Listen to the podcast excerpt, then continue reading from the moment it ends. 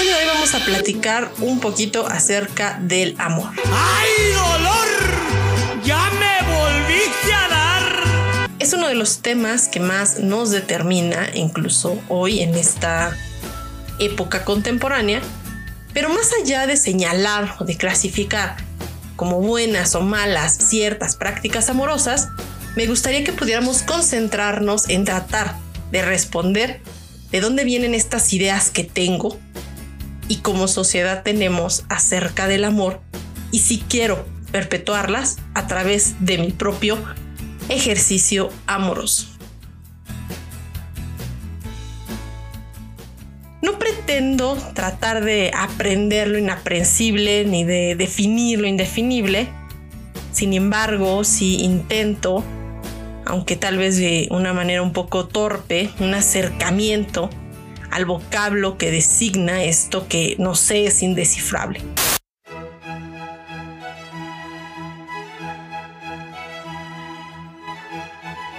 Etimológicamente la palabra amor viene del prefijo a, que significa sin, y de la palabra mors, que significa muerte. Amor significaría sin muerte.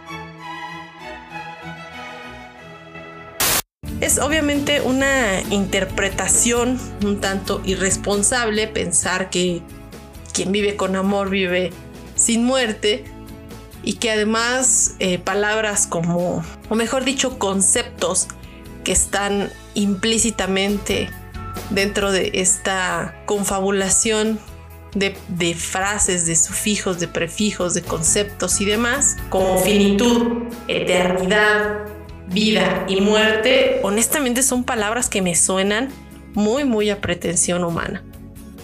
Digo, te dejo ahí esta significación etimológica, aunque claro hay que tomar en cuenta que sería una labor prácticamente imposible acercarnos a definir un sentimiento. Y que además creo yo que es una construcción conceptual que cada una y cada uno hace de acuerdo a lo que le es enseñado, lo que es aprendido y obviamente como dicen por aquí en México, como decimos aquí en México, como le fue en la feria.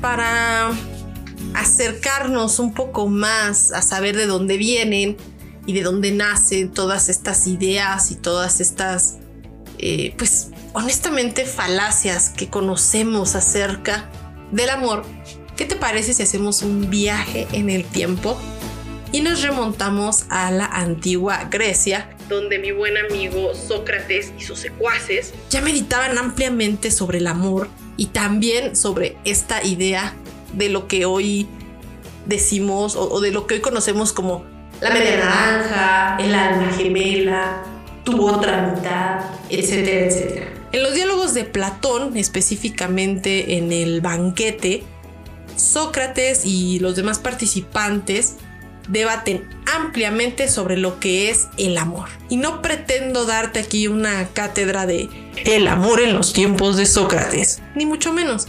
Sin embargo, sí me parece muy pertinente retomar ciertos puntos que marcan el inicio de muchas de las ideas que nos hemos hecho en torno al amor.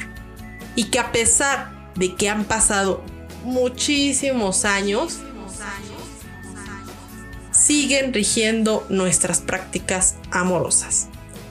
Pues bien, comencemos eh, con esta idea de la otra mitad, del alma gemela, etcétera, etcétera, que es mencionada en este diálogo de El banquete y que hace referencia al mito griego de la creación.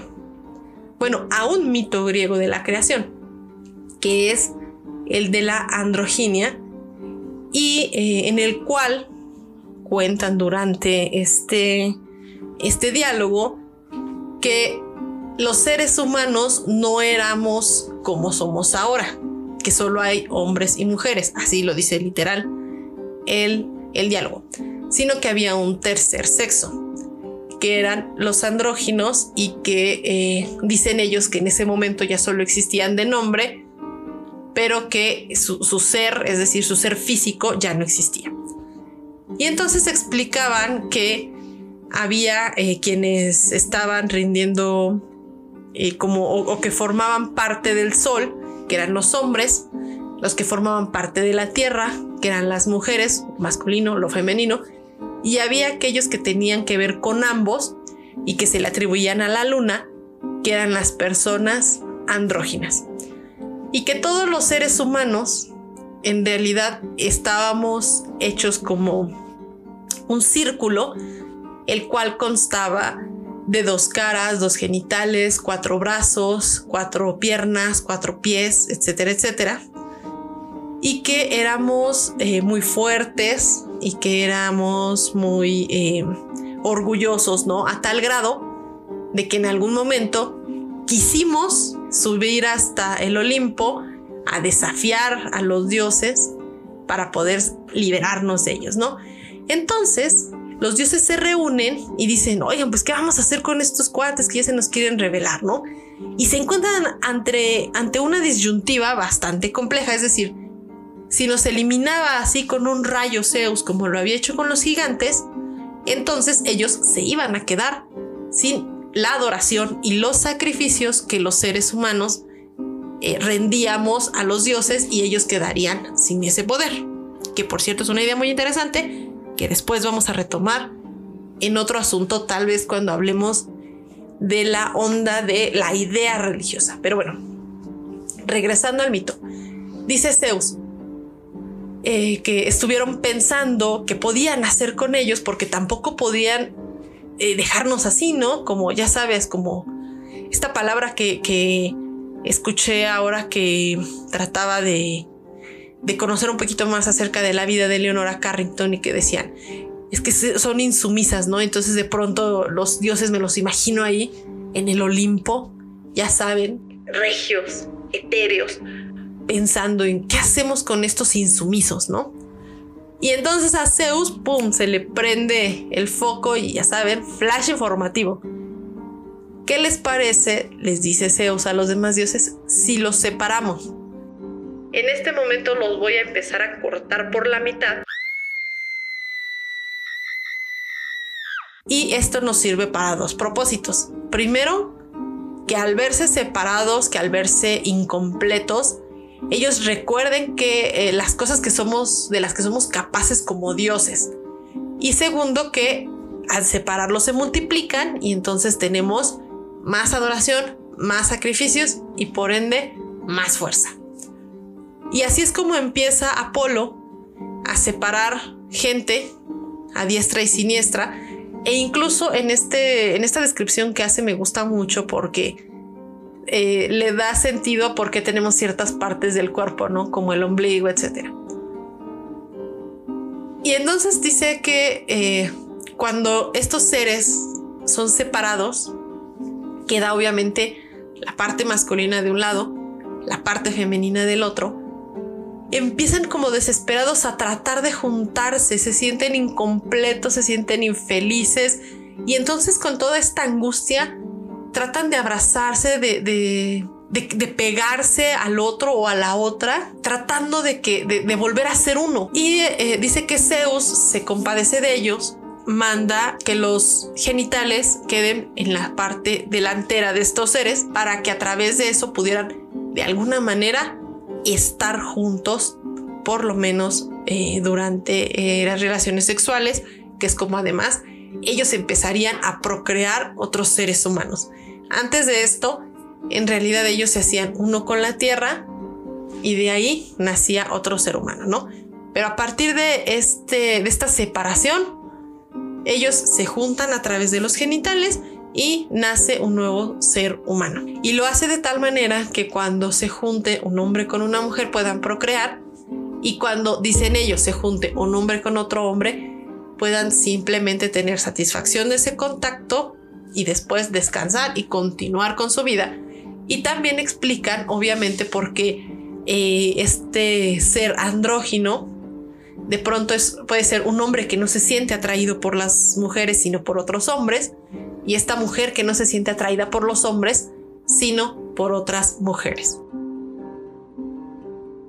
Es así como en el banquete se explica obviamente todo este mito acerca de, cómo se crea el ser humano y cómo se separa. Y entonces a mí me parece súper pertinente primero hablar de este punto, ¿no? De, de cómo ya en la Grecia antigua obviamente se preveía un tercer sexo, que eran los hombres, las mujeres y las personas andróginas.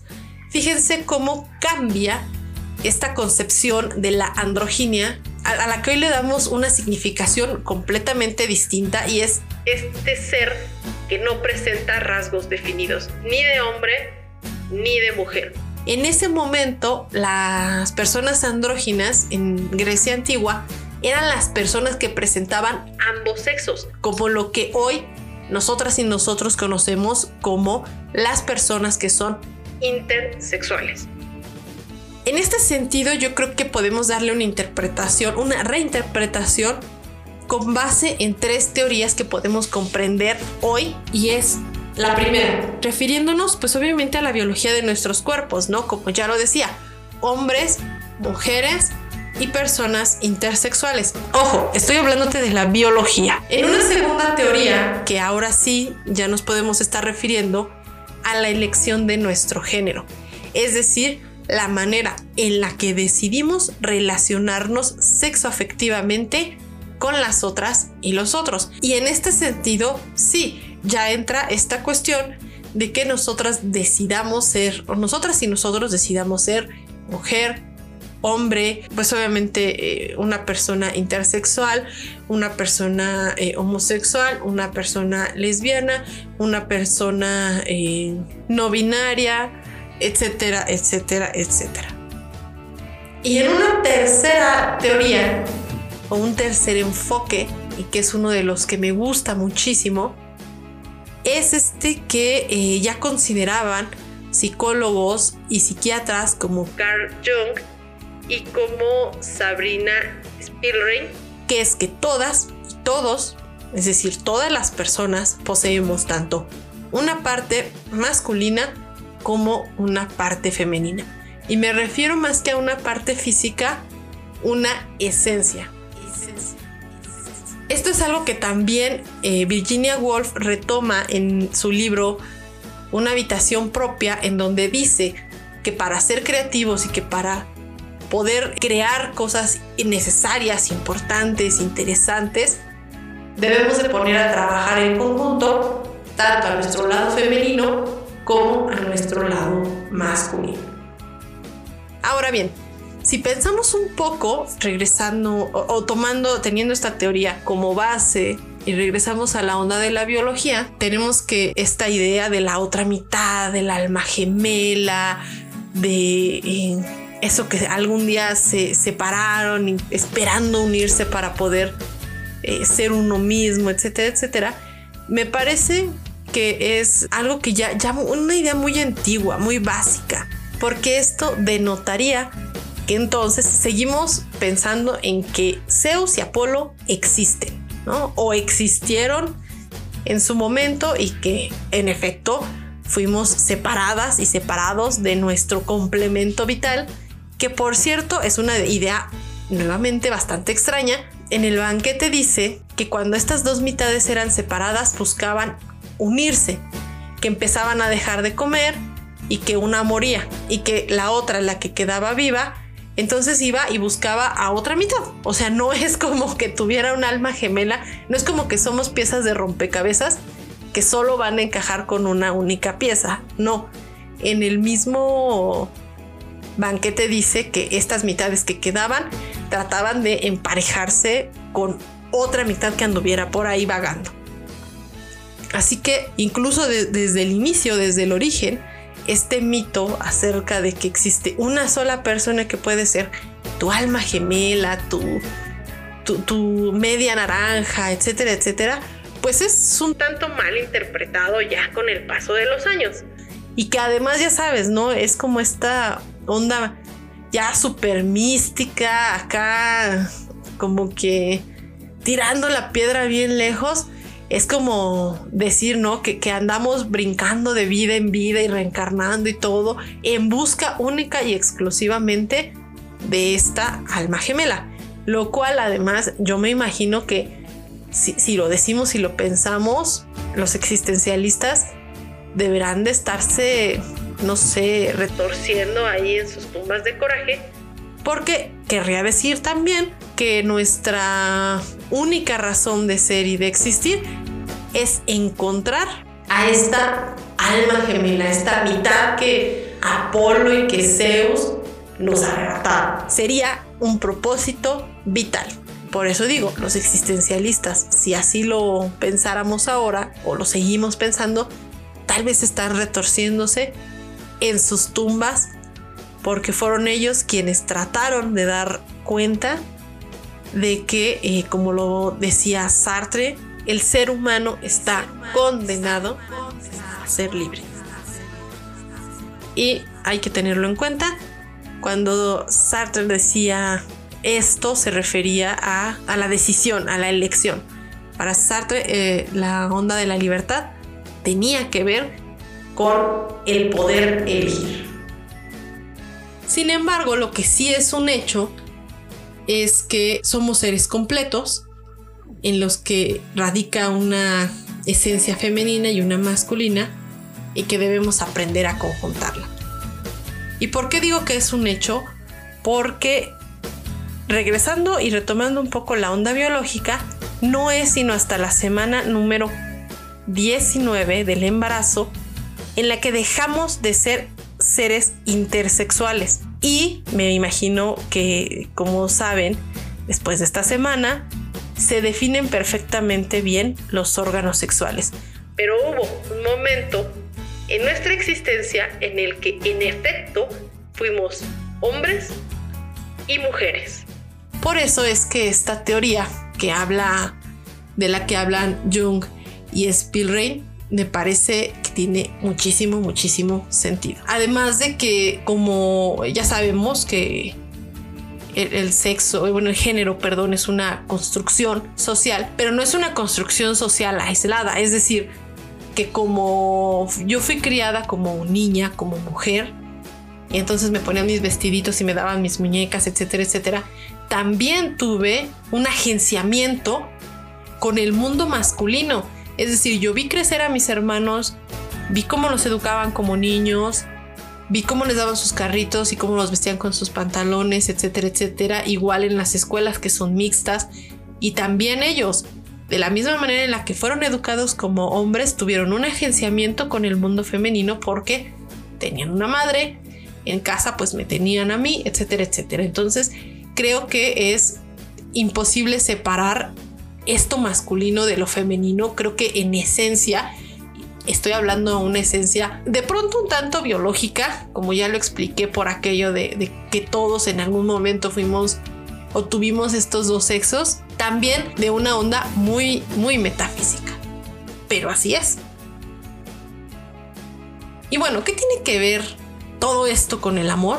Si nosotras y nosotros seguimos creyendo, haciendo que Camille Sartre o Merleau-Ponty, Simone de Beauvoir, etcétera, etcétera, se estén retorciendo en sus tumbas y no nos importa que lo hagan, porque yo creo que de verdad hay una sola alma en todo el en toda la existencia y me refiero a esta vida y otras a este tiempo, otros tiempos y todos sus cruces, entonces nuestras prácticas amorosas se ven radicalmente Porque si vamos por el mundo buscando, como en, en el inicio, como cuando en el mito estas personas fueron separadas, vamos buscando desesperadamente esa otra mitad, esa alma gemela, esa media naranja que Zeus eh, nos arrebató, de la que Apolo y Zeus nos apartaron, entonces no amamos, necesitamos, que es completamente diferente. Y lo hacemos pues obviamente desde la falta, desde la angustia, desde la idea de creernos y de sentirnos incompletas e incompletos. Y es así como vamos a hacer lo que sea con tal de encontrar o de encajar con alguien, con cualquier alguien. No importa, ¿no?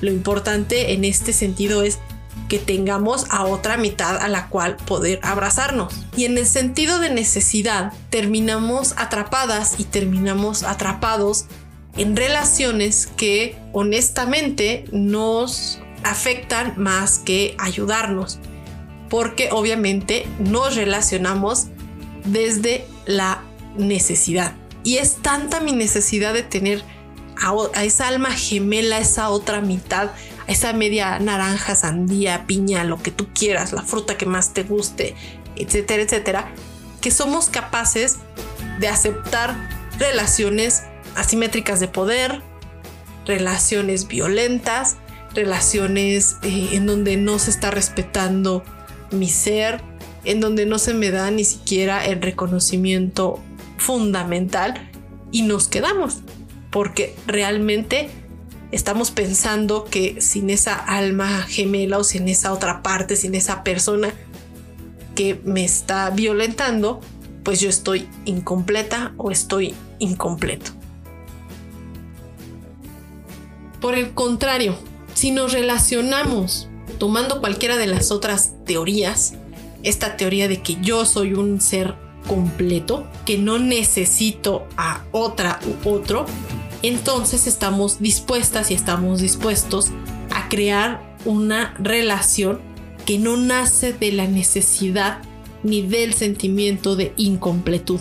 Y todavía más allá, si es una relación que no está cumpliendo con este mínimo requerido, es decir, esta asimetría de, de, poder, esta reciprocidad, este respeto, esta no violencia y todo lo que yo busco también. Ojo, siendo realista porque nadie es perfecto ni perfecta. Y en este sentido me refiero a que no podemos buscar a un señor Darcy o, a una Elizabeth Bennet abusada, abusado no va por ahí la onda tampoco.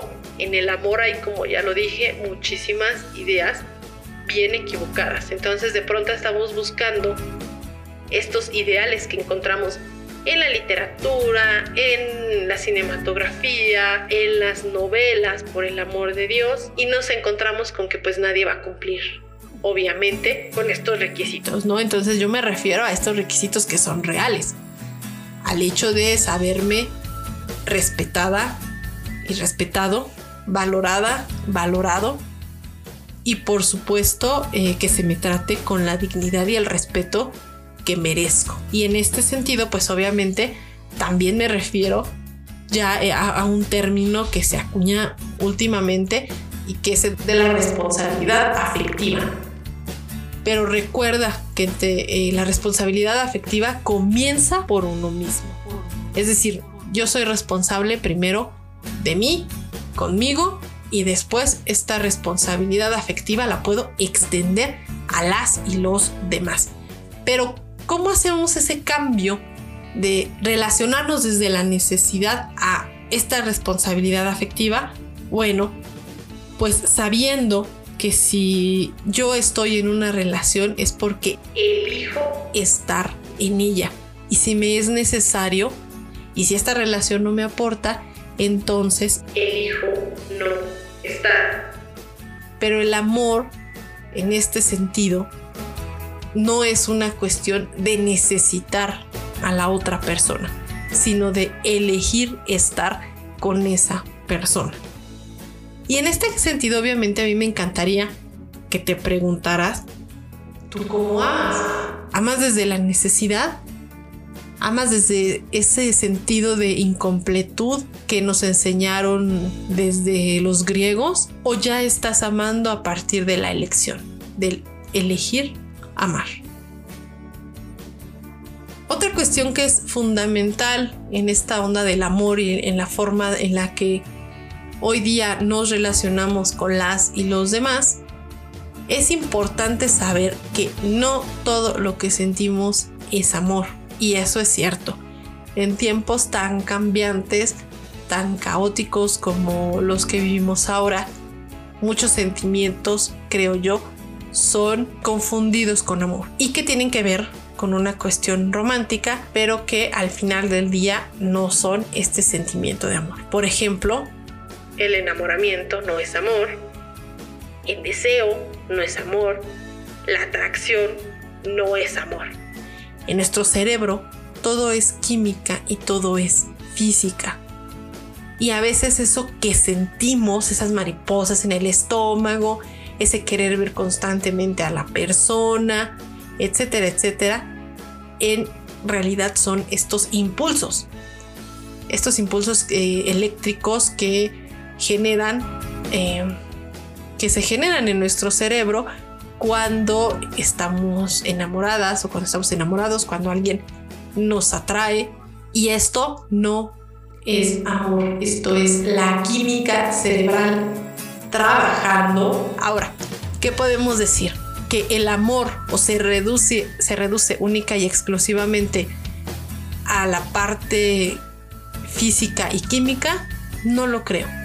Sin embargo, creo que sí es importante saber y conocer, enterarnos de cómo funciona esta química dentro de nuestro cerebro.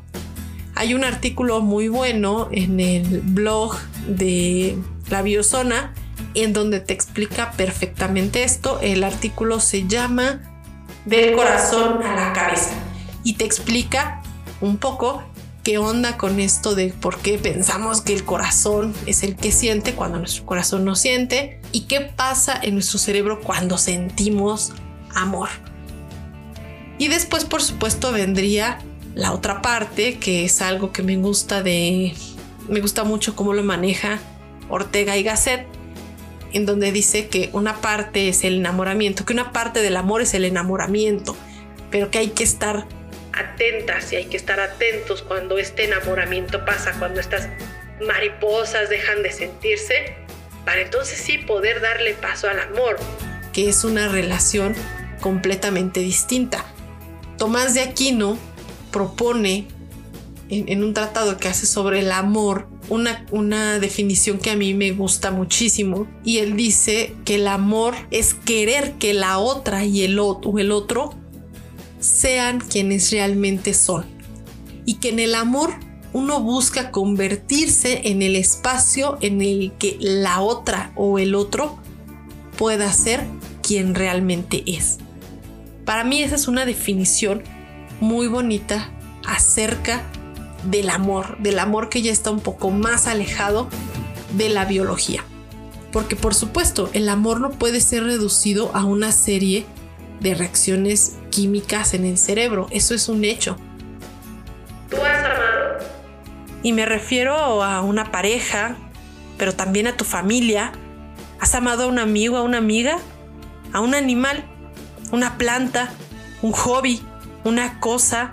¿Una estación del año? Lo que sea si lo has sentido, sabes que el amor no puede ser única y exclusivamente reducido a estas creaciones químicas y, eléctricas dentro de nuestro cerebro, sino que tienes esa sensación de que es algo que la ciencia no puede simplemente aprender. Nuestros sentires también crean conocimiento, conocimiento que puede, que sin ser aprensible, no es medible, no es cuantificable y no es cualificable tampoco por la ciencia, simplemente existe, existe, porque lo sentimos, porque está ahí, porque cada vez que miramos a nuestra pareja o a nuestros padres, a nuestros hermanos o hermanas, a nuestros amigos y amigas, cada vez que miramos a nuestros compañeros peludos